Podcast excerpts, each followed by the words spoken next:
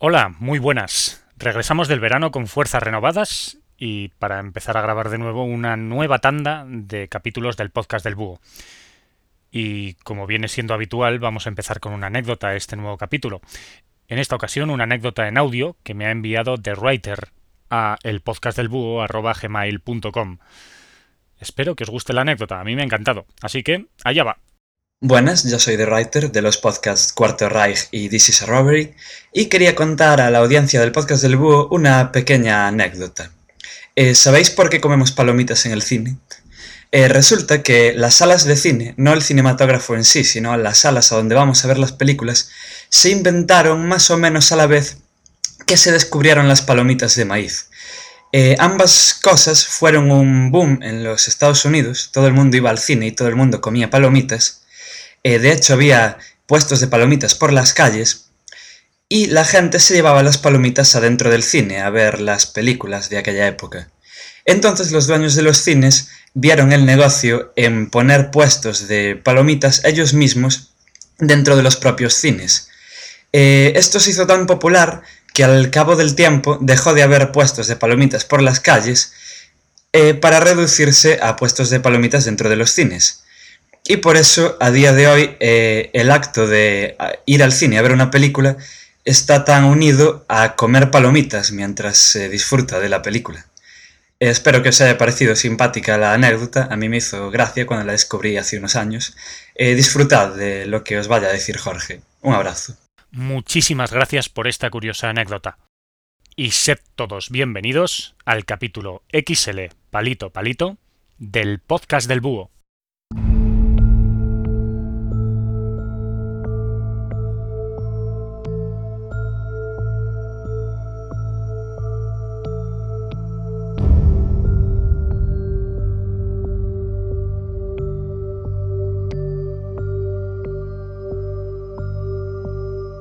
La bruma de la historia nos oculta muchísimos hechos a lo largo del tiempo, pero por alguna razón la ciudad de Troya ha pervivido, ha sobrevivido y sus ecos han traspasado esa bruma y esa densa niebla para llegar a nosotros convertidos en una enorme y brutal leyenda que sin ninguna duda ha sido muchísimas veces contada de padres a hijos y muchísimas veces reproducida, de tal manera que ha influido determinantemente en la cultura occidental de hoy en día vamos a ver por qué Troya está tan envuelta en el mito y por qué, sin ninguna duda, se merece el honor de ser la sede de la madre de todas las leyendas.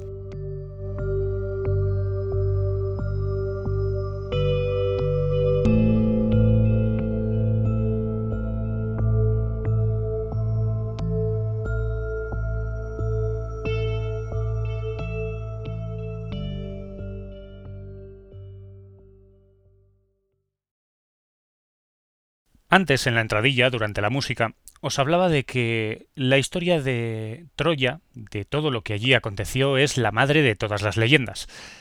Y no, no me he pasado de exagerado. En mi opinión, de la ciudad de Troya, de esa historia de guerra, de venganza, amores, envidias, eh, de toda esa vorágine de sensaciones humanas que nos cuenta la Ilíada, eh, surge sin ninguna duda el relato más influyente de la historia de la literatura occidental. Si un tal Homero no hubiese recopilado esas historias que pululaban por todo el mar Egeo, hoy en día nuestra literatura, nuestra historia, nuestro cine y nuestras artes, al fin y al cabo, serían muy diferentes, porque no os podéis ni imaginar la enorme modernidad que esconden esas decenas de miles de versos que Homero plasmó en papel y que yo creo que no han envejecido nada, nada mal, teniendo en cuenta que Homero escribió la Ilíada en el siglo VIII antes de Cristo, nada más y nada menos que hace 2800 años. Casi nada, ¿verdad? Pues sí, sin ninguna duda, la ciudad de Troya se merece el título que le corresponde en la historia, porque además, y hace hasta hace relativamente poco tiempo, la ciudad de Troya era un mito completo. Se creía que era una ciudad inventada por este tal Homero, pero no. Un tío lo suficientemente loco como para rastrear el marejeo de arriba abajo acabó encontrando esta ciudad. Pero no adelantemos acontecimientos. Si habéis estado escondidos en una cueva en los últimos 3.200 años y no conocéis esta historia, al menos os la voy a resumir un poquito para que nos pongamos todos en situación y así poder saber por qué Troya es tan tan importante.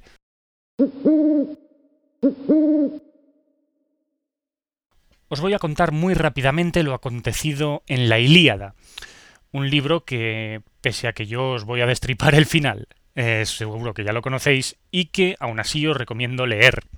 Es una lectura difícil, pero merece la pena, de verdad. En cualquier caso, eh, os voy a intentar resumir la Ilíada, cosa muy difícil, así que si me dejo algo, me perdonaréis. Pero básicamente os podría decir que en una época de bastante convulsión en el mar Egeo, entre las actuales Grecia y Turquía, había bastante confrontación, porque los griegos estaban pisando fuerte y estaban conquistando bastantes zonas del mar Egeo. Había una ciudad llamada Troya, que aguantaba siempre las embestidas del invasor griego. Lo que ocurre es que después de diez años de guerra, Troya y Grecia estaban un poco cansadas y decidieron firmar la paz.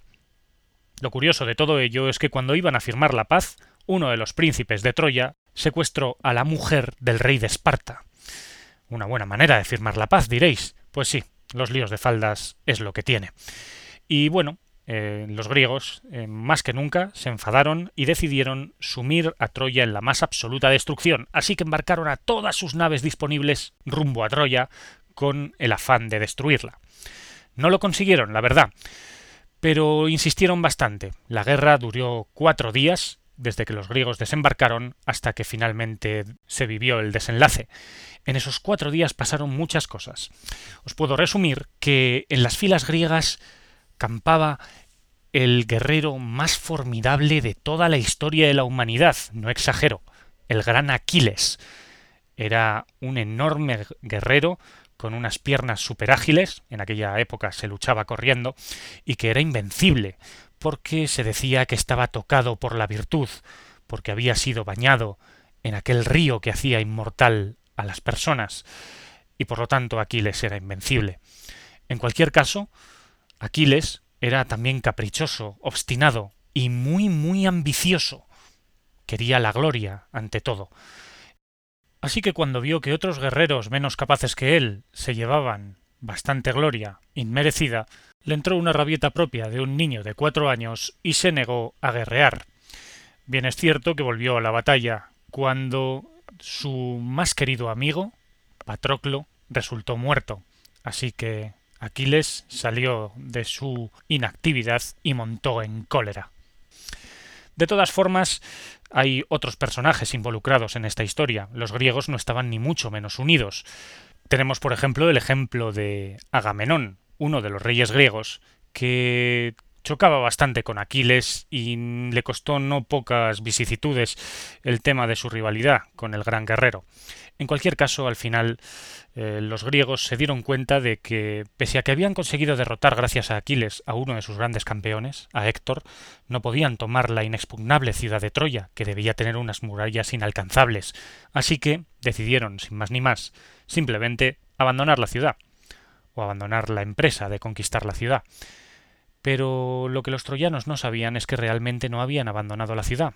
Lo que no sabían es que había otro gran personaje en el lado de los griegos, un tal Ulises, que había pensado en una estratagema para conquistar Troya desde dentro, y es la famosísima leyenda del caballo de Troya. Según cuenta la leyenda, los griegos se metieron en un enorme caballo de madera que dejaron como voto, como regalo, a los supuestos triunfadores troyanos. Y eso fue aprovechado por los griegos para tomar la ciudad. ¿Qué os voy a decir que no sepáis ya? Pues bien, aquí podríamos eh, llegar al punto y final de la gran guerra de Troya, cuando una flecha perdida en medio del fragor de la batalla atravesó el punto débil de Aquiles, su talón, todos conservamos ahora el punto débil de Aquiles. Nuestros talones se llaman así. Y quizá porque fue el gran punto débil de este guerrero invencible. Bueno, este ha sido un resumen muy, muy, muy, muy rápido de la Ilíada. y espero haberle hecho justicia. En cualquier caso, ya veis que es una historia como otra cualquiera. Es una historia más, una historia de guerra, de envidia, de venganza, de amor también. Pero ¿por qué esta historia y no otras han llegado hasta nuestros días? Vamos a intentar descubrir por qué. Y vamos a intentar descubrir si esta historia es verdad o un tío llamado Homero se la inventó.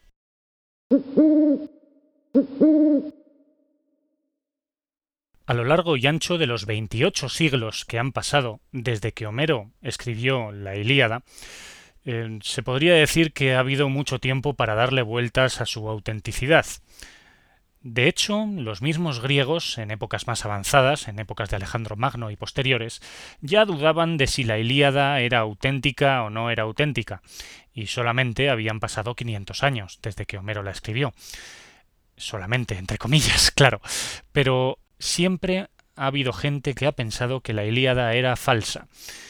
Y la verdad es que no les quito mérito ni razón, porque hay una cosa que os he omitido en mi relato anterior de la Ilíada, y es que la presencia de los dioses griegos en ese relato es constante. No os los he mencionado porque quería crear un efecto ahora al mencionároslos, pero sí, es verdad, si leéis la Ilíada, no pararéis de ver la intervención divina por todas partes. Sin ir más lejos, al comienzo de la historia, eh, Paris, que es aquel que había secuestrado a Helena, a la mujer del rey de Esparta, se enfrenta en combate singular al rey de Esparta, a Menelao. Por lo tanto, París y Menelao se ven cara a cara para, para dirimir finalmente el resultado de la guerra. Si este encontronazo entre París y Menelao se hubiese terminado rápidamente, eh, pues eh, no habría pasado toda la Ilíada. El relato habría acabado rápidamente, cada uno para su casa y Troya derrotada. Porque la verdad es que París era bastante malo eh, en esto de las armas. Pero da la casualidad de que Afrodita estaba del lado de Troya. Le gustaban mucho las historias de amor a Afrodita, así que cogió por el pescuezo a París y justo cuando Menelao se lo iba a cargar, se lo llevó volando hasta dentro de las murallas de Troya. Me parece un hecho bastante poco histórico. ¿Qué queréis que os diga? Esto de que Afrodita coja por el pescuezo a París y se lo lleve de allí. No sé, ¿qué queréis que os diga? Parece poco creíble, ¿verdad? Pues claro, si tú lees eso de repente piensas, Buf, está claro que esto de la Ilíada es una novela de fantasía o ciencia ficción, como mucho. Pero da la casualidad de que todas las leyendas tienen algo de verdad. Y los años han dado la razón a todos aquellos que creían que la guerra de Troya sucedió en realidad. Otro de los motivos por los cuales Troya se creía, o la guerra de Troya se creía falsa, era que precisamente Troya estuvo desaparecida en combate prácticamente desde época romana. Desde antes del nacimiento de Jesucristo, Troya ya no existía. Apenas era un recuerdo pagano que hablaba de dioses griegos y de héroes que nunca existieron. Pero da la casualidad de que pasado el tiempo alguien encontró Troya Vamos a centrarnos en la historia del descubrimiento de Troya. Esta ciudad era clave para decidir si las historias que contaba Homero eran ciertas. Y vaya que si alguien encontró Troya. Todos lo tomaban por loco, y la verdad es que estaba un poco loco, pero encontró Troya en el año aproximadamente 1871. Hace nada, hace dos días. Se encontró Troya y se armó un revuelo monumental. Pero efectivamente, Después de tantos milenios, resultaba que Troya existía de verdad.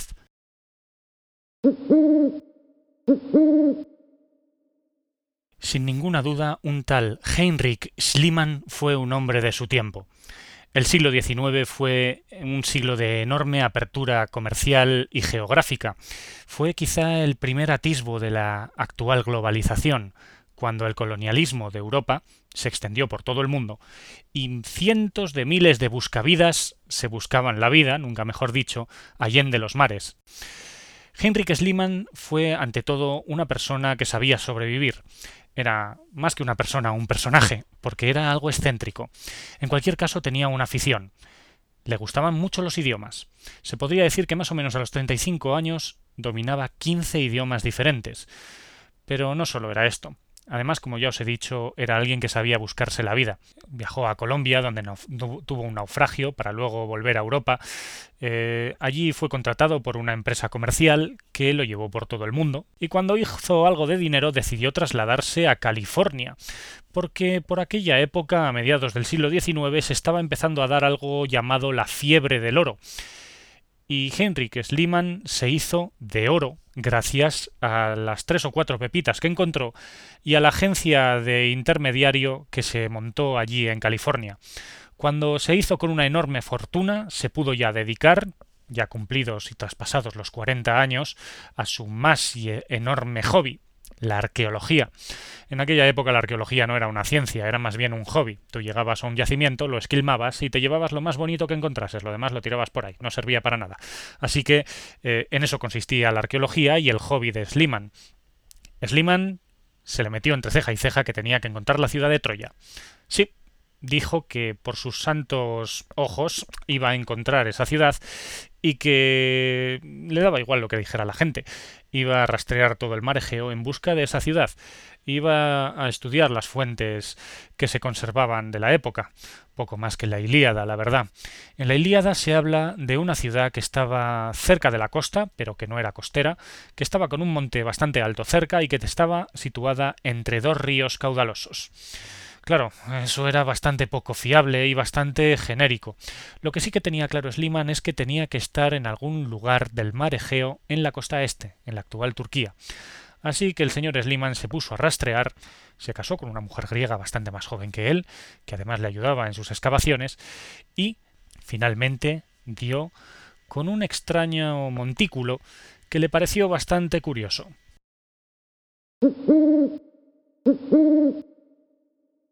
Aquel montículo era llamado Hisarlik, que en turco significa la fortaleza. Más que un montículo era un monte bastante grande, y además un monte artificial. Sí, la naturaleza no había generado ese monte. Era un monte donde salían restos constantemente de eh, extrañas piedras o vasijas antiguas. Así que siempre, y antes de que Sliman dijese nada, ya se pensaba que aquello podía ser la ciudad de Troya, ya que aquel monte podía sugerir, eh, como su nombre indicaba, Hisarlik, una fortaleza bastante bien armada. Así que, ni corto ni perezoso, Henrik Sliman se llevó a unos cuantos subalternos y empezó a hacer agujeros en aquel monte. Se cargó bastante evidencia arqueológica por el camino, porque, como os he dicho, era un monte artificial, es decir, Alguien una vez construyó una ciudad en la base y cuando esa ciudad quedó en desuso se construyó otra encima, y así sucesivamente hasta que se construyeron nueve ciudades troyanas. Nueve. Es decir, hubo nueve Troyas diferentes que al final acabaron formando un monte bastante grande. El montículo de Hisarlik viene a ser una ciudad que constantemente fue en crecimiento, pero se ve que se crecía hacia arriba, no hacia lo ancho. En cualquier caso, Henrik Schliemann pudo haber detectado que había diferentes niveles arqueológicos, pero eso de los niveles arqueológicos era algo bastante nuevo por aquella época. A Schliemann no le interesaba datar ni le interesaba estudiar los diferentes niveles arqueológicos, le interesaba llevarse un buen botín. Así que empezó a hacer agujeros, como ya he dicho, hasta que llegó a lo que le pareció un tesoro que tenía más o menos pinta de ser griego. La verdad es que aquel nivel no lo dató ni se molestó en ello y ya directamente lo atribuyó a los griegos. Qué gran equivocación por su parte, pero le valió el crédito de haber descubierto lo que sí que parecía ser Troya. La comunidad científica de la época, de una arqueología que era una ciencia que empezaban a hacer entonces, eh, se tomó bastante, de manera bastante escéptica aquel descubrimiento. En cualquier caso, sí que tuvo sus adeptos y sus seguidores, porque parecía que efectivamente aquel lugar coincidía con la descripción de Homero, y sí que parecía que aquel tesoro que había descubierto Schliemann tenía trazas de ser algo griego.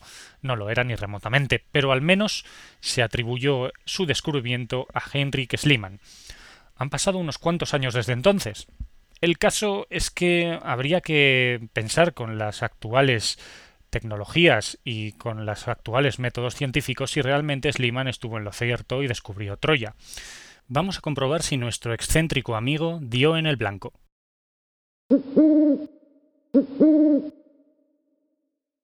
Pasado el tiempo y ha entrado el siglo XX, los diferentes estudios arqueológicos serios y también los estudios de las fuentes han dado a pensar y a deducir que Heinrich Schliemann dio en el blanco. Efectivamente, descubrió Troya, aunque descubrió el lugar, pero en todo lo demás parece que no estaba en lo cierto. Henrik Schliemann, después de descubrir Troya, fue un reputado arqueólogo que hizo diferentes excavaciones a lo largo del mar Egeo y descubrió grandes cosas. Hay que decirlo, no hay que quitarle ningún mérito a este pionero de la arqueología. Pero también hay que decir que su gran descubrimiento, que le hizo célebre, el descubrimiento de Troya, tuvo también bastantes desaciertos. Os voy a resumir realmente qué hay en aquel montículo, qué es lo que se ha conservado desde aquel remotísimo relato que nos hiciese Homero hace 2800 años. Pues bien, todo parece indicar que en Troya hubo 10 ciudades. De abajo arriba están los niveles del 1 al 10. Que Troya fue fundada más o menos en el año 3000 antes de Cristo, nada más y nada menos, y tuvo diferentes niveles y asentamientos eh, hasta que aproximadamente en la época de los romanos dejó de existir de manera abrupta. Luego parece que tuvo una última ocupación en el siglo XIII, pero parece que fue un asentamiento bastante difuso de algún cargo eclesiástico y que no duró mucho. Así que se podría decir que prácticamente en época de los romanos Troya dejó de existir. Entonces, de entre todas esas ciudades de Troya que se fueron superponiendo una a otra, ¿hay alguna prueba que nos diga que la Ilíada transcurrió allí? Pues bueno, hay alguna prueba difusa, hay que decirlo. No existe ningún texto escrito que nos diga, hey, aquí está la ciudad de Troya donde murió Aquiles y París montó la que montó. No, lamentablemente no. Pero las pruebas indirectas parecen indicar que podría ser que Troya esté situada allí. Y me explico. Si nos vamos al séptimo nivel, empezando por abajo, a la séptima ciudad de Troya, que se fue superponiendo encima de las otras seis, vemos que coincide más o menos con el año 1200 a.C. La época del año 1200 a.C. puede que os suene de algo si habéis escuchado algún capítulo anterior, porque en aquella época del 1200 a.C. los pueblos del mar aparecieron quién sabe de dónde, en el mar Egeo, y se llevaron a todo por delante menos a los egipcios. Hay que decir, por lo tanto, que en aquella época justo coincide la guerra de Troya con la llegada de los pueblos del mar, que estaban saqueándolo todo. Siempre se ha considerado a los griegos como uno de los pueblos del mar. Y justamente en la zona de la Troya 7, datada en esa época, hay signos de destrucción de la ciudad. Quizás sea una prueba demasiado endeble, pero no cabe duda que todas las eh, evidencias indirectas eh, recogidas parece que efectivamente sí que se puede decir que la historia de Homero, llena de dioses y de héroes inmortales, podría tener algo de cierto. En cualquier caso, ¿os habéis dado cuenta de cierta incongruencia? ¿Os habéis dado cuenta que, según los niveles arqueológicos, Troya fue destruida en el año 1200 y que Homero escribió la Ilíada en el siglo VIII a.C., 400 años después de la destrucción de Troya, ¿qué pasó entre medio? ¿Por qué se tardó 400 años en que Homero llegase y escribiese todo aquello? ¿No es eso una prueba de que la Ilíada puede ser falsa? Vamos a hablar de esto.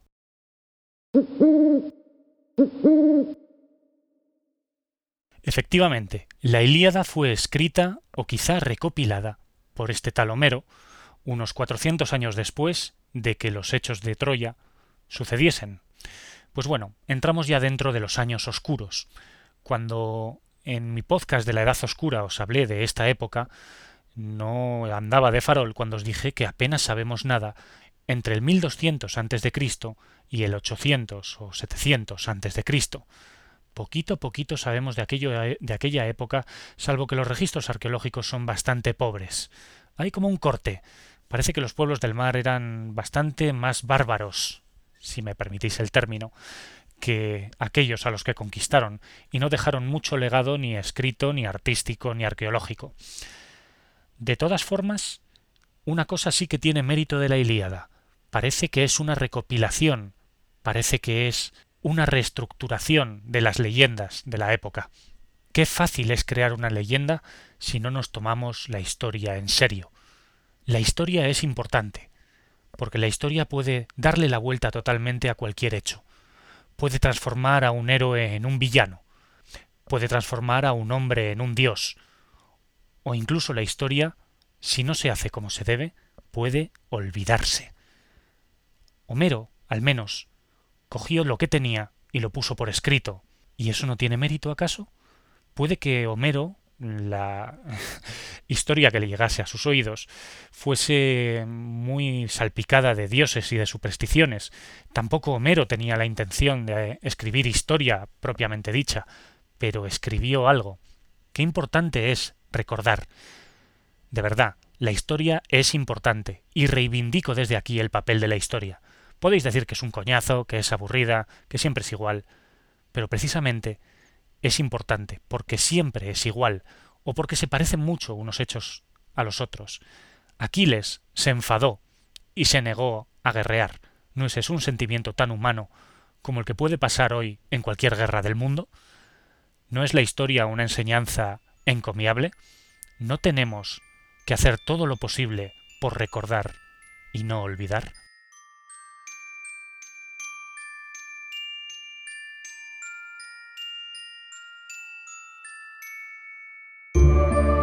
Espero que hayáis disfrutado escuchando este podcast al menos la mitad de lo que yo grabándolo. Tenía ganas de volver.